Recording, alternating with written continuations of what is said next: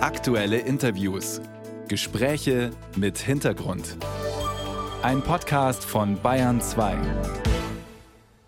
Ein bisschen schwarzer Staub und Geröll, gerade mal so schwer wie ein Päckchen Butter. Klingt erstmal wenig spannend, aber wenn diese Probe von einem Asteroiden stammt und von der NASA hierher auf die Erde gebracht wurde, dann ist das schon was anderes.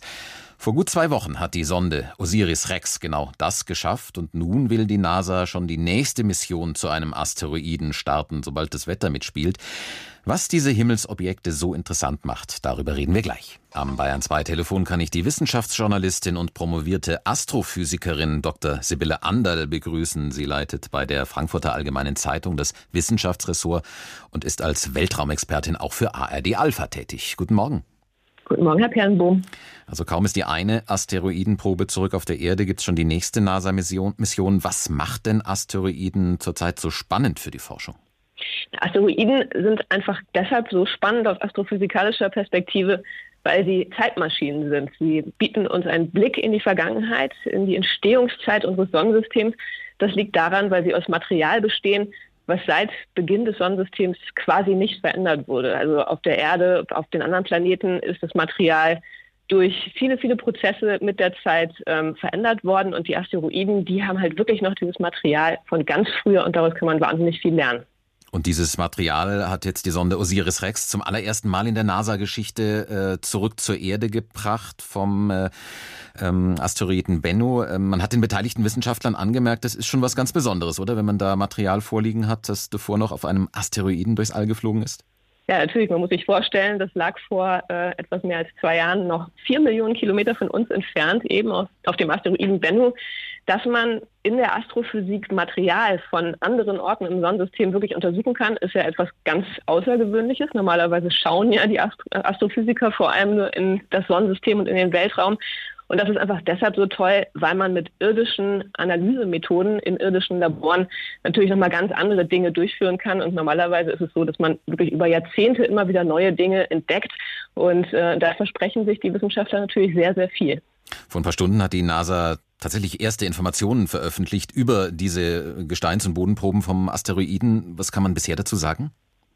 Also erstmal hat man festgestellt, dass im Prinzip das drin ist, was man auch erwartet hatte. Also dieser Asteroid, der ist sehr kohlenstoffreich. Tatsächlich hat man sehr viel Kohlenstoff auch schon bei ersten Analysen in den Proben entdeckt.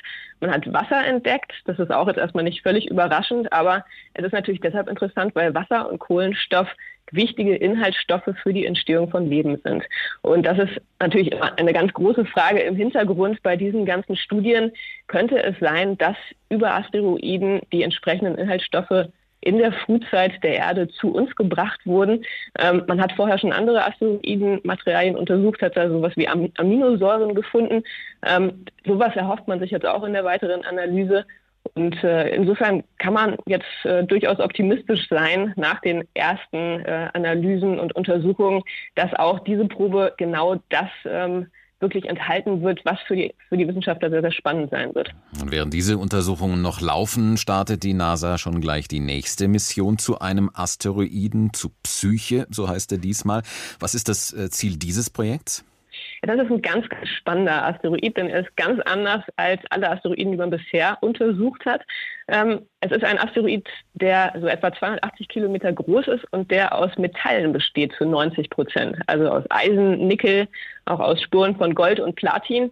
Ähm, das ist tatsächlich etwas, was man so bisher noch nicht gesehen hat. Und man nimmt an, dass dieser Asteroid als Kern eines größeren Himmelskörpers entstanden ist. Also so wie der Erdkern ja auch aus Metallen besteht, könnte auch Psyche ein Kern eines frühen Kleinplaneten gewesen sein, der dann im Laufe der weiteren Entwicklung des Sonnensystems seinen Silikatmantel verloren hat.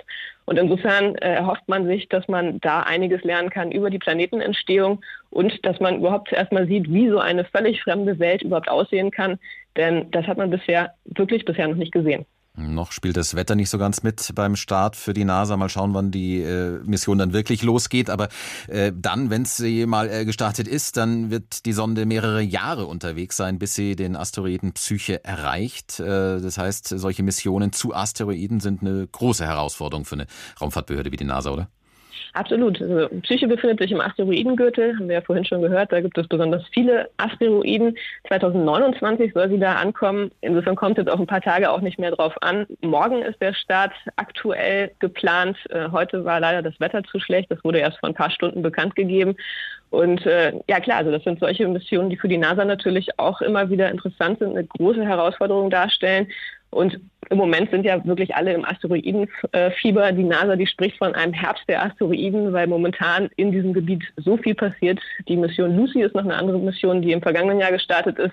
Die wird am 1. November an ihrem ersten Asteroiden vorbeifliegen. Also insofern ist es gerade ein Thema, an dem man wirklich nicht vorbeikommt.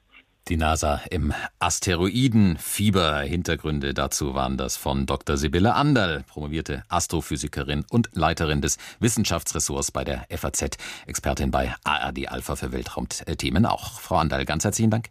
Sehr gerne.